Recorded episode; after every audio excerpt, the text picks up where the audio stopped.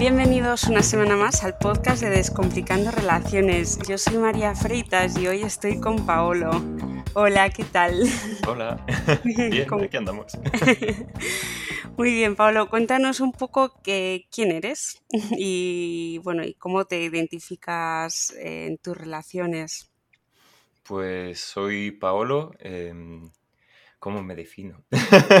Buena pregunta, ¿eh? ¿Quién soy? ¿Quién soy? ¿A qué hemos venido? Pues no lo sé, realmente, no sé quién soy eh, y creo que eso es interesante, pero el estar intentando encontrarme y saber quién soy, o al menos quién no quiero ser, o quién, con quién no me identifico, creo que es un proceso bonito y me gusta. Y en mis relaciones, eh, yo soy poliamoroso, eh, soy bisexual, demisexual, y también estoy en proceso de descubrimiento, que eso también es interesante para saber quién soy. Pues sí, totalmente. Y para los que no estén muy familiarizados con el tema, eh, vale, bisexual, eh, creo que ya varias personas han pasado por aquí y han explicado la bisexualidad, pero ¿qué es eh, ser demisexual? Mm, interesante. Digamos, para simplificarlo mucho, eh, en general tendemos a, sexualizar mucho nuestras atracciones o a, sentir mucha atracción a, nivel, a niveles más eh, sí, de, relación sexual. Y la gente demisexual lo que nos pasa es que eh, necesitamos algo más, una conexión. Mm, no basta con que he visto a alguien, me ha traído y ala. No, no, es algo más lo, intento simplificar o, decirlo de una forma Muy, muy casera, pero es más o menos eso, que a veces necesitamos algo más. Hay veces que llega esa conexión muy rápido, hay veces que no, hay veces que no sabes muy bien el lenguaje de la otra persona y, no sabes muy bien qué está pasando. Es interesante. Qué bien, muy bien. Eh, una palabreja más que hemos aprendido. Qué bien tú te dedicas, eh, eres profesor de yoga, ¿verdad? Eh, soy profesor porque tengo el papelito. que me dedique a ello, no, no me dedico a ello, pero porque para mí el yoga es algo que va más allá, si he podido tener la oportunidad de trabajar de ello, pero veo que es algo muy personal y muy interior. Y yo realmente soy técnico de imagen, aunque ahora mismo estoy de baja.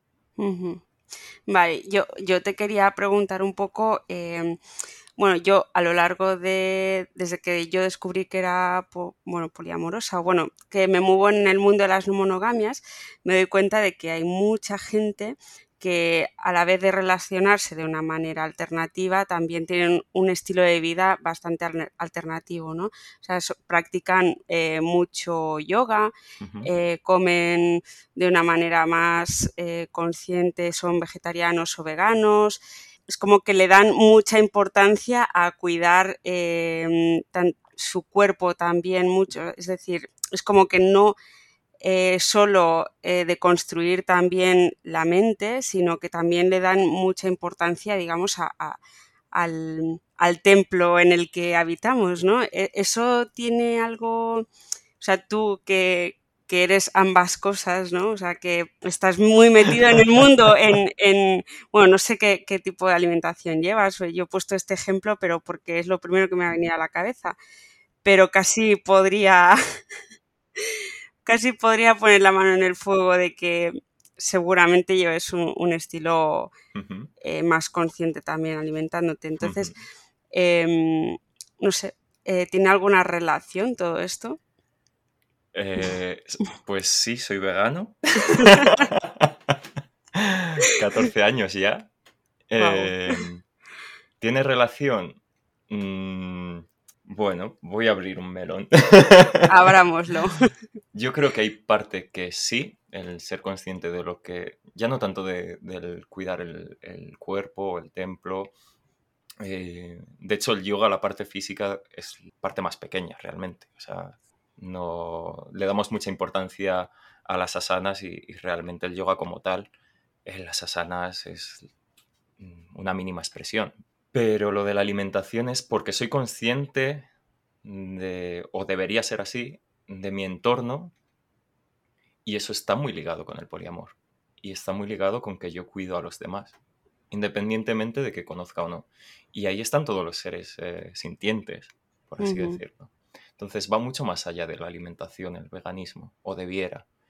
Y, por ahí va a ir el otro melón. el veganismo es, eh, podría llamarlo una filosofía o una ideología, llámalo X, es no solo en cómo me alimento yo, sino qué es lo que hago con mi entorno y, también qué consumo. Es decir, no solo eh, que me alimento a base de plantas, es que las cremas que utilizo, la pasta de dientes o los medicamentos tienen que cumplir ciertos requisitos. Sí, sí. Y muchas veces eso no pasa, no lo miramos. Y ese es el melón, que es que hay veces que el veganismo es una etiqueta de que viene desde hace cuánto. ¿Y cuánto te dura? ¿A la primera borrachera ya estás comiendo jamón? Pues eso pasa. Ya. ya. Y mm, bueno, ya has dicho que el veganismo tiene mucho que ver con el poliamor. ¿Por qué lo ves así? Sí, es eso. Es que yo creo que al final el poliamor, o tal cual lo veo yo, destruye muchas etiquetas. O sea, nos han enseñado desde pequeños em, que, que prácticamente si te gusta alguien, bueno, es que ya quieres eh, casarte con esa persona o tienes que crear una relación, con lo cual te están incitando ya, cualquier persona que te guste o que tengas cierta atracción del tipo que sea, me da igual. Es, esa persona es para ti y solo para... dices, joder, es que eso es posesión, no es amor, nos están llevando a un terreno muy raro. Y al, cuando te empiezas a dar cuenta de, por ejemplo, que tienes atracción o amor eh, por muchos seres, al final te estás dando cuenta también de que, mm, que puedo sentir eh, muchas cosas por alguien que ni siquiera conozco y puedo cuidarte y quererte sin conocerte. Y en el veganismo es un poco también eso. A lo mejor no tiene mucho sentido lo que estoy diciendo, puede ser, puede ser. Pero yo lo veo un poco así, es, yo estoy aquí de paso, entonces no soy importante para nada. Pero puedo, en lo poco que tengo de margen de maniobra en mi entorno, puedo decidir que sea el mundo un poquito mejor a, donde llegue. ¿Sabes? Mi acción. No lo sé hasta dónde va a llegar. Bueno. Qué bonito lo que acabas de decir. Me ha gustado mucho. ¿Y mm, cuándo te diste tú cuenta de que eras poliamoroso? Uh, la pregunta. Remontamos a los signos, Pues es muy complicado eso de, decir. Realmente a mí es que me está llegando todo al mismo tiempo, o sea, no ahora, pero son preguntas o cuestiones que te aparecen así de forma tangencial en algún momento de tu vida y, van repitiéndose y, van, y vas cuestionándote y el término como tal aparece más tarde, pero es, ah, esto me ha pasado con esta relación o con esta persona. Pero por así decirlo, como oficialmente, eh, hace unos siete años con mi primera relación poliamorosa, eh, no salió muy bien porque eh, mm, nos faltaban herramientas y, ahora nos llevamos muy bien y nos queremos mucho. ¿qué, herramientas os faltaron en ese momento? Es decir, para una persona que se empieza en el poliamor y no sabe muy bien que lo que está intentando introducir en su vida es el poliamor, que, tú, por ejemplo, ¿qué, herramientas sentiste en falta? ¿Cuáles fueron vuestros comunicación? Comunicación, a tope porque arrastramos muchas cosas. Bueno, también es que empezamos muy fuerte, NR a tope. Eso a mí ya no me pasa. Pero empezamos muy fuerte y al poco eh, se fue de viaje durante unos cuantos meses y, bueno, la comunicación es complicada con usos horarios muy diferentes. Y, pasó que ella estaba en, un punto muy a tope, con, wow, hay que explorar el poliamor. Y yo estaba en un punto de, estoy cómodo en, aquí, pero como que es, hay veces que no sabemos o, o queremos intuir, esto por suerte ahora no me pasa, pero en su momento, y también cuando estaba en relaciones monógamas, me pasaba que como que tenemos la expectativa que si yo estoy en este punto de la relación, tú tienes que estar acompasándome. O sea, todo el rato, al mismo... Y normalmente debería ser de al revés. O sea, me explico. Eh, el que más fuerte va, tendría, es como, sobre todo en el poliamor, y esto me lo dijo un amigo mío que es que le quiero en el alma, es que le como. Me voy por las ramas. Vale, soy muy disperso, Tranquilo. no me lo tengas Sí, en sí, cuenta. tranquilo, tranquilo.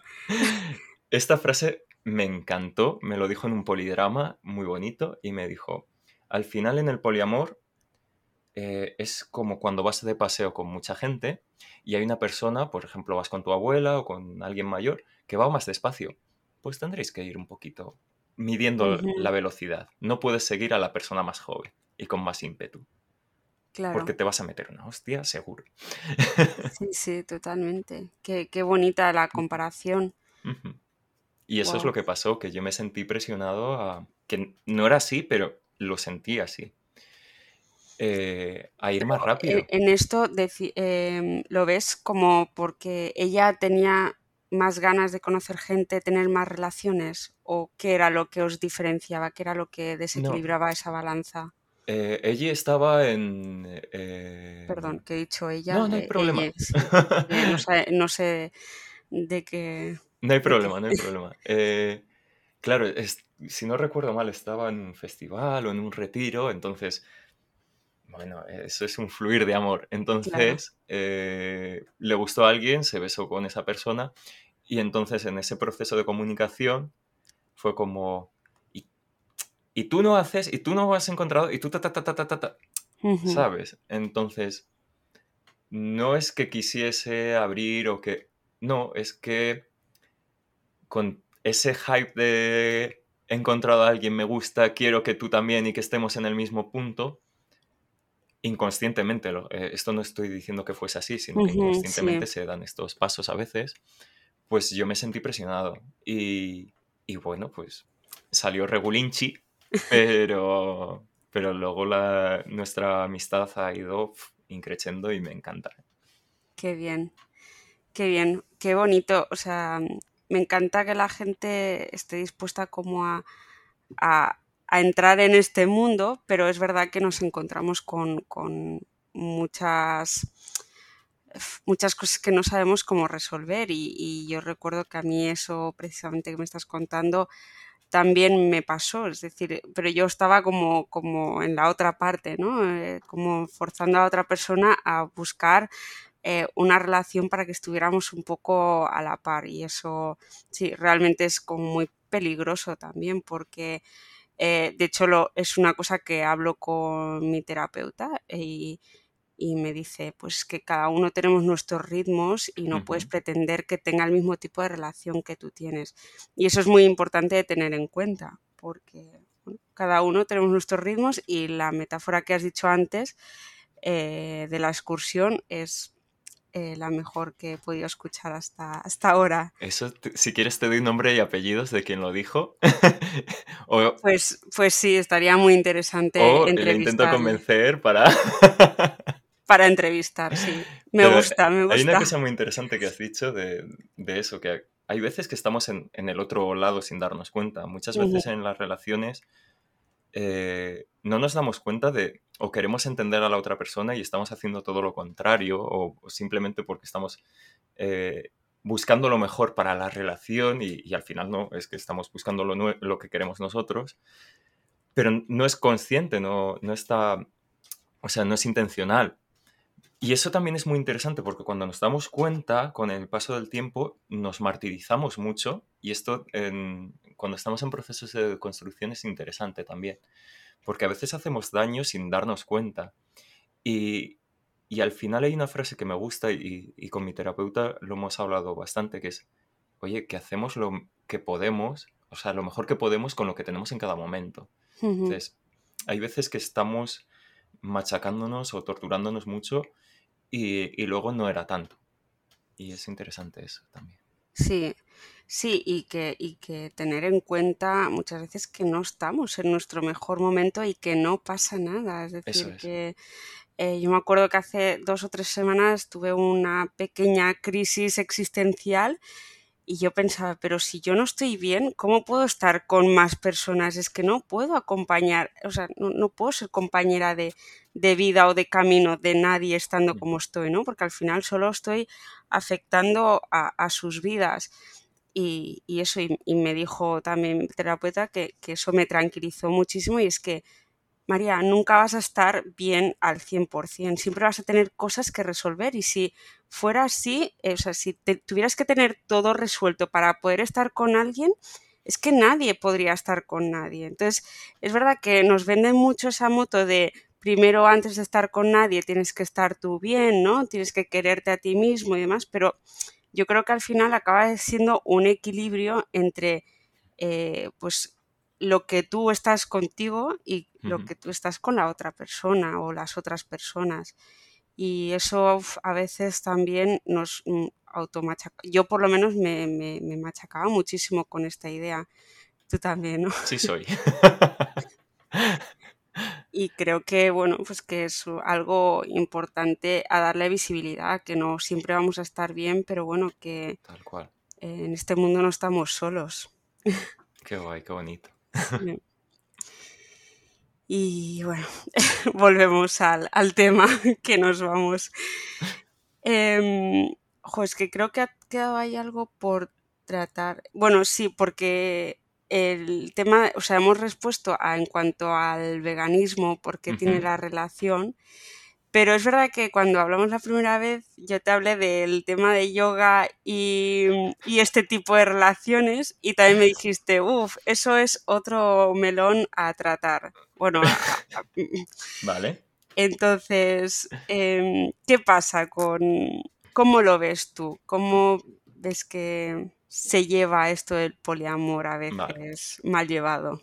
Claro, es que ahí hay un punto muy interesante no, no quiero generalizar, yo hablo desde mi propia experiencia. Y he visto gente maravillosa, hay mucho poliamor, hay mucha responsabilidad afectiva y hay mucho mm, yogi, hippie de manual. No sé si me explico. Es mm. que creo que todos tenemos una imagen en la cabeza de la persona que fluye, tío, paz y amor. y luego o sea, es que yo estás haciendo todo muy mal, no comas carne y me lo dices tú con tus botas de cuero, tu mochila de cuero, tu no sé qué de cuero, taca, taca, taca, taca. Como muy bien. Y bebiéndote un vino, que por cierto el vino está filtrado con gelatinas de cerdo, ole tú, ¿sabes? Entonces, y, y en esto yo me he encontrado, pues eso, mucha gente que es súper poliamorosa, eh, pero claro, todo la frase de vamos a ver cómo fluye. Yo cuando escucho eso, tiemblo, de verdad que tiemblo. Y más en ciertos entornos, porque lo que, lo que suele pasar es, o lo que he visto yo, o por experiencia, eh, responsabilidad afectiva cero, eh, preocupación por tus otros vínculos cero, em, yo soy muy intenso y muy vulnerable hasta que follamos, cuando follamos ya van cambiando cosas, etcétera, etcétera. Eh, espero equivocarme. O sea, yo he estado hace poco en un festival maravilloso y no me lo he encontrado, eso. Pero que lo he visto mucho en otros sitios, sí, muchísimo. Hmm. Y he tenido polidramas con esto interesantes. Sí, ¿eh? sí es que em, yo alguno que otro también me he encontrado y otros que no, obvio. Pero, sí, es verdad que la, mm, esta filosofía de vamos a fluir, ¿no? Eh, al final es lo que tú dices. Yo me he sentido así hasta que ha llegado el momento de, pues eso, de follar y luego decir eh, qué ha pasado con el antes de follar y el de después de follar, ¿no? Porque parecen personas totalmente diferentes. Y sí, es verdad que a veces la responsabilidad afectiva se la pasan un poco, no sé qué hacen con ella, pero a lo mejor la dejan haciendo yoga por ahí y bebiéndose un, un, vaso de vino, pero, pero sí, es verdad que sí, que, que desaparece. Y, y, bueno, y es verdad que claro, yo por ejemplo no estoy nada metida en el mundo del yoga, pero, pero bueno, he conocido mucha gente, mm. Pero es verdad que me causan a veces, por la experiencia esta que yo tengo, eh, como cierto rechazo, por, pero por esto mismo, pero me imagino que no, no todo el mundo es así, eh, obviamente, o sea, no, no, es que me lo imagines, lo sé, pero yo como no estoy metida, eh, creo que he dado con las personas equivocadas. es que ese mismo rechazo a mí me pasa igual, o sea, ojo que, que yo puedo dar el mismo rechazo a, mogollón de gente y, la habré cagado miles de veces, segurísimo. Pero mm, lo que quiero decir es que, joder, cuando te sabes las típicas frases, o por ejemplo, eh, si te digo el término aliade, entre comillas, en, mayúscula, eh, todos tenemos este, eh, en mente este hombre cisetero que se hace pasar por para lo que quiere hacer. Pues pasa un poco también en los círculos New Age y sobre todo en New Age. Hay personalidades muy, muy fuertes, muy egocéntricas, que manejan muy bien eh, ciertos eh, lenguajes, que no es la tónica, normalmente suele ser todo lo contrario. Pero ¿qué pasa? Que en ambientes de yoga, de New Age o de... A mí el New Age cero, pero no me gusta nada. Pero voy a, lo meto porque es donde más pasan todas estas cosas. Pero ambientes un poco alternativos o tal, claro, la, hay gente muy, vulnerable, ah, no sé ni hablar, vulnerable, eh, y hay gente muy sensible. Y la gente muy sensible somos un imán para la gente narcisista con ciertos propósitos. Y es muy jodido decirlo, pero es interesante también darnos cuenta de esto, porque puede pasar y es interesante ver los patrones que se repiten para entender qué es lo que quiero y qué es lo que está pasando fuera. Porque muchas veces no es nos dejamos engatusar por ciertas cosas, ciertas palabras, ciertas eh, personalidades. Y lo que nos pasa al final es que nos hemos metido en la boca del lobo y es interesante también ver la red flag de, uy, uy, uy, esto, vamos a fluir, uy, saco a ondear la banderita. Sí, sí, sí. Joder, es que estabas explicándolo y yo estaba recreando en mi cabeza un episodio que pasó hace eh, relativamente poco, eh, donde es eso, que, nos volvemos muy vulnerables ante, eh, ante personas, sobre todo cuando justo hablábamos de esto, ¿no? que adaptamos un, rol más sumiso o dominante en la sociedad y, y, por ejemplo, cuando yo me enfrento a alguien que es muy dominante, es como que me atrae mucho yo estoy hablando de forma de ser, ¿eh? es decir, no, no estoy hablando de nada sexual, pero me atrae mucho porque digo, wow, qué capacidad que tiene esta persona, ¿no? Pero luego son, eh, yo estoy hablando de una persona en concreta, lo que a mí me pasó, narcisista, que, que, mm, te embauca con todo lo que te dice. Y eso, y cuando te das cuenta, estás ahí metida en, el, en la boca del lobo, como tú bien has dicho, y dices, ¿cómo salgo yo ahora de aquí? es que eh, estás perdidísimo y, luego te das cuenta que esa persona intenta eh, empezar a, manipular también tu, porque tiene una capacidad de transgiversar las conversaciones que, wow, eh, sí, hay que tener mucho cuidado con, estas personas. Y luego también lo que ocurre, que justo ayer lo comentaba con, con unos amigos, es que cuando tú dices que eres poliamoroso, la gente lo interpreta como que, bueno, pues si es poliamorosa, eh, podemos hacer lo que, ¿no? Tiene pareja o tiene parejas, pero como es poliamorosa, eh, puede hacer lo que en este caso yo quiera, porque es también un carácter muy se impone. Y claro, eso, me metí en esa boca del lobo Además sabía que, y era como, es que no quiero, en el momento en que yo me di cuenta dije, no quiero estar aquí. Y justo esto va muy ligado del podcast de Ani y Poliedro, de que, de que no, no, yo no era capaz de decir que no. Y para salir de ahí fue un proceso súper difícil de, gestionar para mí. De hecho, de acabar muy mal, llorando y, y muy difícil, sí. Entonces eso, lo que tú decías, que las personas sensibles y vulnerables, atención y, lo de poder detectar a la mínima el red flag y salir, dar un paso atrás es súper importante. Madre mía, yo con Ani he hablado bastante de esto y, la verdad es que me ayudó mucho en una época un poco jodida que yo me sentía solo. No tuve problemas con una persona narcisista, pero había alguien eh, ahí con perfil narcisista y removió muchas mierdas de, pues eso, del pasado, porque cuando tienes un problema con un narcisista, al final te remueve muchas cosas de otras relaciones y es como, puf, puf, puf. Y cuando empiezas a darte cuenta de cuántas personas en tu vida, sobre todo si eres muy sensible, eh, tienen ese perfil y explican mucho de tus problemas a la hora de relacionarte, es como, wow, telita, porque te pueden... Yo hace poco me he dado cuenta de una cosa que me ha pasado, decir, ostras, que esta persona en la que confiaba en la época del instituto, resulta que es este perfil. Y resulta que todos hacíamos esto, o, mm, por ejemplo, hacíamos quedadas de rol porque le gustaba a esta persona, o que hacíamos este tipo de quedadas por tal. Siempre era la misma persona.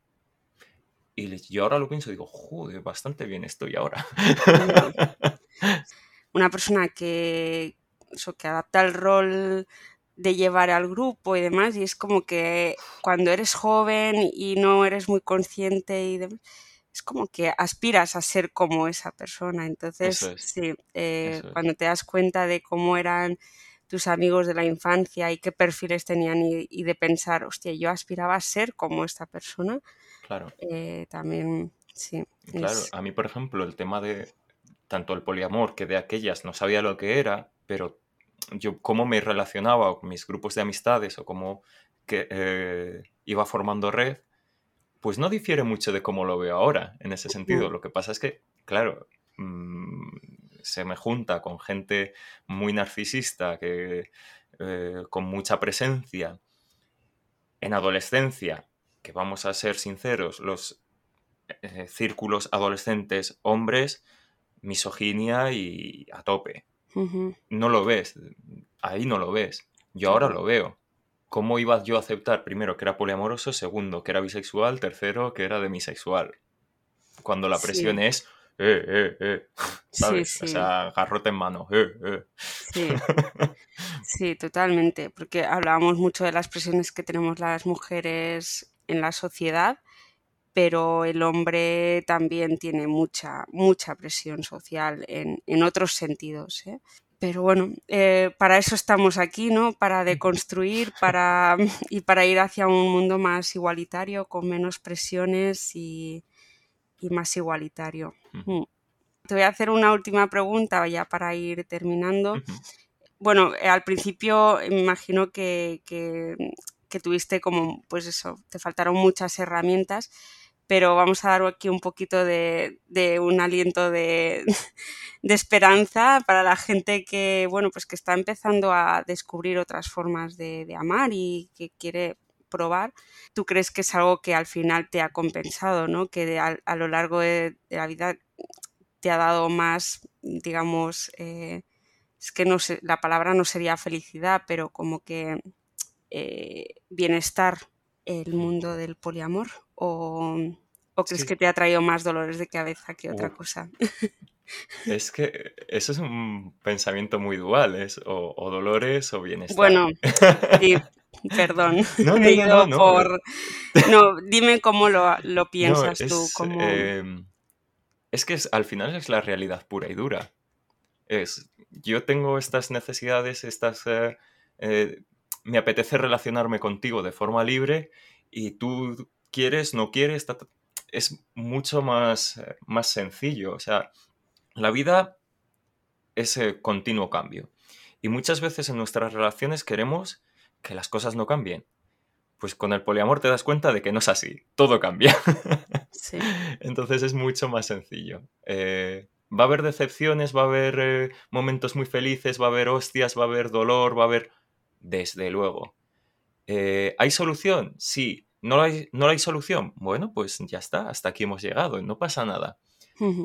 ¿Y compensa? Claro que compensa, porque es que al final eh, para mí, por ejemplo, mi forma de cómo hablo, cómo me relaciono a día de hoy con todo el mundo, eh, es utilizando herramientas que utilizo o he utilizado con vínculos. Entonces, para mí es precioso eso, poder decir, me apetece un abrazo, vale, que hay veces que sale mal y la otra persona ya tiene en mente otra cosa. No, yo quería un abrazo. Escúchame, hay veces que no pasa. Pues bueno, pues vale, bien.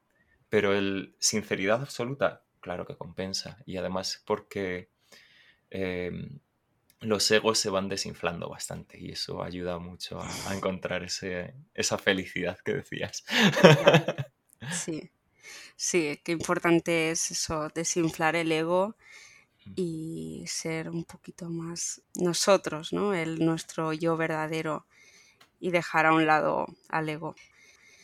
Vale, pues muy bien, pues eh, creo que para terminar ha sido una reflexión muy chula y bueno, que ha sido un placer enorme tenerte aquí, que nos cuentes un poquito de, bueno, de cómo has vivido tú el poliamor y, y cómo es importante también otros, otros aspectos como el veganismo en tu vida.